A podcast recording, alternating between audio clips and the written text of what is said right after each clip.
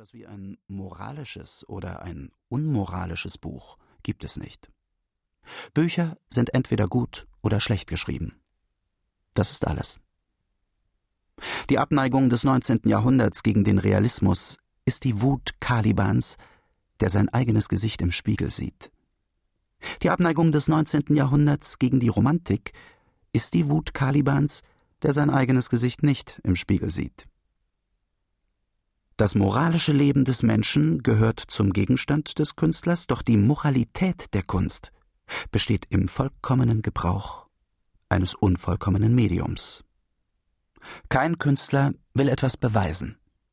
Selbst Dinge, die wahr sind, können bewiesen werden. Kein Künstler nährt moralische Sympathien.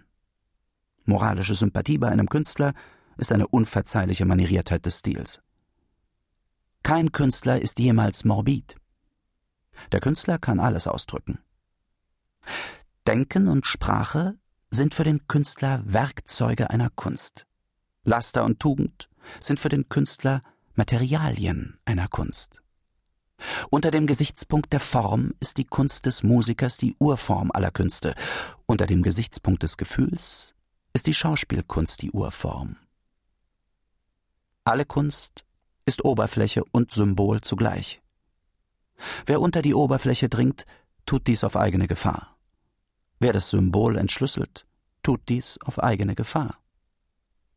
Den Zuschauer und nicht das Leben spiegelt die Kunst in Wirklichkeit wider. Unterschiedliche Ansichten über ein Kunstwerk zeigen, dass das Werk neu, vielschichtig und lebendig ist. Wenn Kritiker unterschiedlicher Meinung sind, steht der Künstler in Einklang mit sich selbst. Wir können einem Menschen verzeihen, dass er etwas Nützliches schafft, solange er es nicht bewundert. Die einzige Entschuldigung für die Schaffung von etwas Nutzlosem besteht darin, dass man es zutiefst bewundert. Alle Kunst ist völlig nutzlos. Oscar Wilde Kapitel 1 Das Atelier war von intensivem Rosenduft erfüllt, und wenn der sanfte Sommerwind durch die Bäume des Gartens strich, strömte das schwere Aroma des Flieders oder der zartere Hauch des blühenden Rotdorns zur offenen Tür herein.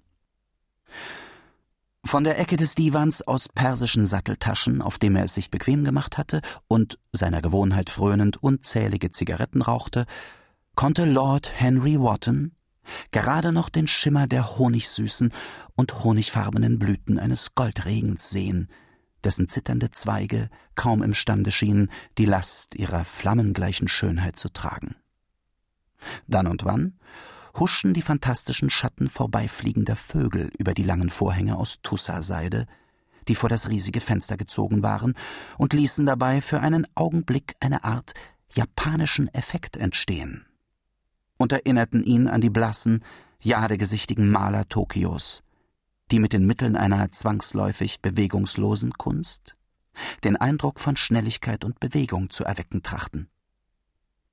Das träge Summen der Bienen, die sich ihren Weg durch das hohe, ungemähte Gras suchten oder mit monotoner Beharrlichkeit um die mit Blütenstaub gefüllten goldgelben Kelche des wuchernden Geistblatts kreisten, ließ die Stille noch bedrückender erscheinen.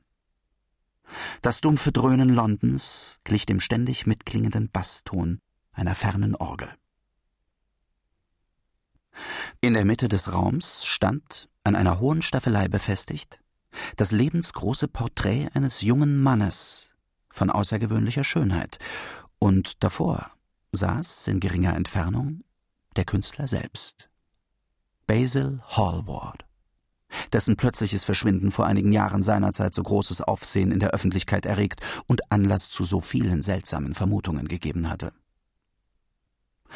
Als der Maler die schöne, anmutige Gestalt betrachtete, die er so meisterlich in seiner Kunst wiedergegeben hatte, glitt ein zufriedenes Lächeln über sein Gesicht und schien dort verweilen zu wollen. Doch plötzlich zuckte er zusammen, schloss die Augen und presste die Finger auf die Lider, als wolle er einen wundersamen Traum in seinem Hirn einsperren, aus dem zu erwachen er Angst hatte. Es ist deine beste Arbeit, Basil, das Beste, was du je gemalt hast, sagte Lord Henry in schleppendem Tonfall.